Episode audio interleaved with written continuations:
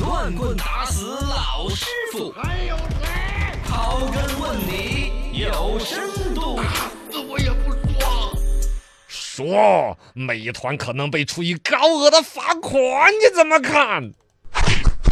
现在说的是或被处以高额罚款，嗯这个或就还是在猜测，被处以高额究竟多高？反正是美团自己说的高，应该就不会太低。嗯美团最近发表一个说，二零二一年四月份开始，中华人民共和国国家市场监督管理总局根据《中华人民共和国反垄断法》对于本公司展开了相关的调查。这是美团自己发的一个公告，啊就是说四月份开反始，哦，呃，相关部门在调查我们。截嗯止到本报告这日期呢，反正相关调查的还在查。是反正本公司自己看这个样子呢，当然首先我们是积极配合国家市场监管总局的调查的。对呃，本公司呢于现阶段无法预测相关的调查的结果和情 况，反正还在调查。问题反正不老清啊，本公司可能会被要求改变其商业惯例，或被处以高额罚款。呦，你看没有？这是他公司自己表的态。嗯啊，就应有该是可能到这个会时间该跟所有的股东啊、老百姓有一个表达嘛。嗯嗯二一个，这个调查四月份调查到现在都几月份了，嗯，这还都没调查完四。月份了啊，这四都个月了，对呀、从春天搞到这都秋天了。嗯都还没有调查完，足见这事儿可能还得调查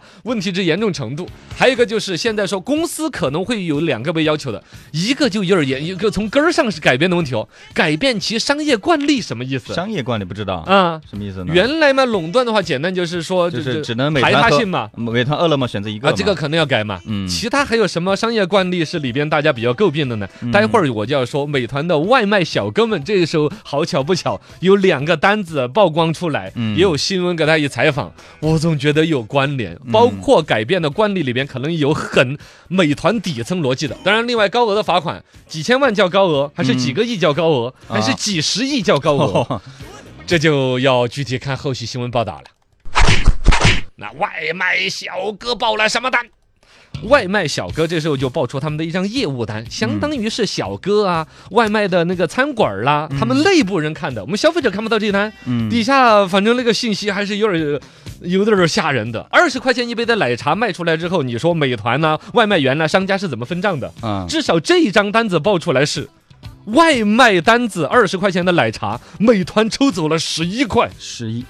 一半多被美团抽走了。然后外卖小哥得了六块二，嗯，六块二还是这样子分的哈，有五块钱是有外卖服务费，就是你是外卖小哥，你提供了这个服务，给你五块钱，另外有一块二定性的缴美团外卖补贴。啊，相当于还是我美团集团对外卖小哥的一种恩惠，嗯一种鼓励。我给你补贴了一块二，补贴有一个好处就是现在叫补贴，那么哪一天取消这一块二也是早晚的事，是吧啊？哦，我现在为了鼓励有可你们能接单怎么样，我补贴你一块二，我需我不补的时候你不要闹哦，嗯，那是额外的补贴，定性叫补贴，你只该拿五块钱的，就比较灵活嘛，哦，比较灵活。但是最狠的就是二十块钱的奶茶，商家到手二块八。我最开始觉得这个图片真假我有点怀疑，后来你我问了一下我朋友，他在美团就成都嗯美团当中层嘛，嗯，他说这个单子不是他们的单子不是他们的单啊，子，不是他们的单子，那就是饿了么的。不应该我不知道吧？这上另面写的外美一个团呢应该不是饿了么，应该就是一个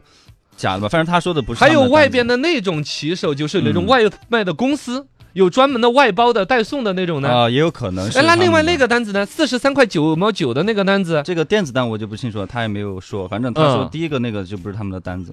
呃，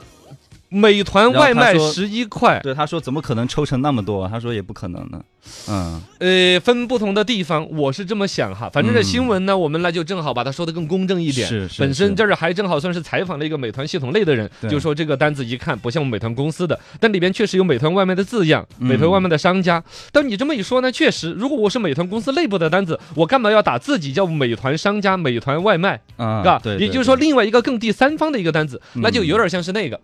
就是有那种专门的跑腿儿公司，啊你比如说我们美团的外卖接不过来了，啊有一些有会有直接可派一能个你过来，然后这样子就形成了这个单子是在美团外卖上面接的，嗯美团外卖公司要把十一块钱得着，啊然后这个跑腿儿的公司又得了个五块加个一块又二另，外抽啊，是吧有可能啊是，这种逻辑嗯是有的。嗯但总体来说，他们的抽成应该是比较高，就是了。嗯对，原来由我们的餐饮商家出来说的百分之二三十，嗯嘎，已经是常态的一种事情。对，而且它还会根据你的生意好撇，根据你的竞争情况还会调整。嗯是比较恶劣的。哎抽成这个一直是诟病啊。嗯，对对对，你这个类也是提醒了我。像嗯另外一个单子是四十三块九毛九的一个外卖单子，商家活动支出二十六，平台服务费七块八，商家到手十二块一毛九。啊这个呢算里成了边活动支出，活动支出，比如说你要上个推热广搜啊啊、之类推的广啊、流量啊。呃，某种程度说，现在不管是美团还是饿了么，他们外卖在一个便利老百姓的消费习惯的时候，同时他把所有的流量、所有吃饭的人都弄到了他那儿，嗯然后在所有的商家你就要来选了、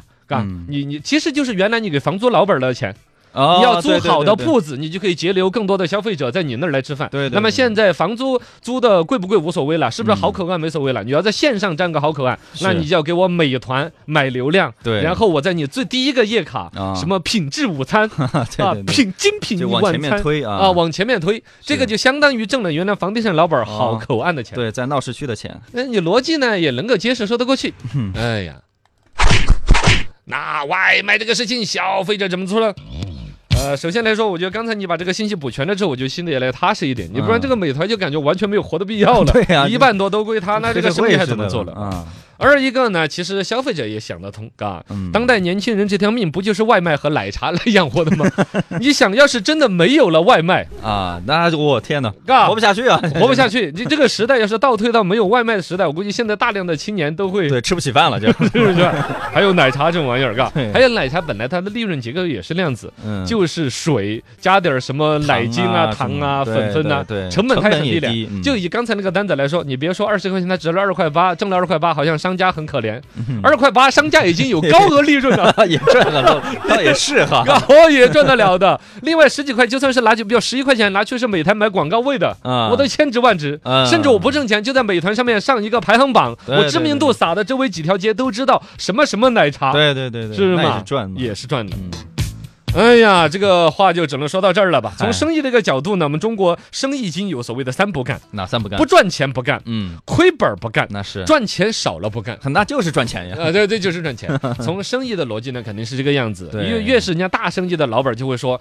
方向更重要。你再多的努力，如果方向错了。嗯，你就没得搞。是老话还说了，男怕入错行，女怕嫁错郎也是对于一个方向的选择。嗯你选对了个行业，你你就是行业里边的文珠子垫底，你哎挣钱都挣得不差。对对还是那个话，站在风口的猪都能够飞起来。嗯所有这些逻辑就认准了刚才说，比如说美团这个事情，它其实是认准了所谓的宅经济。嗯，认准了这个事情之后，挣了大钱，不赚钱我不干，亏本我不干，赚钱少了不干，最终赚了大钱，就是这样个逻辑。但哎赚钱的逻辑底下还有一层社会责任，企业大到这个份儿上之后，对于自己的员工的社会责任，对，对于外卖骑手的社会责还有任。哎哎包括消费者的社会责任，哎，还有就是全社会嘛，一种嗯社会责任，这是对企业家和生意人的区别吧？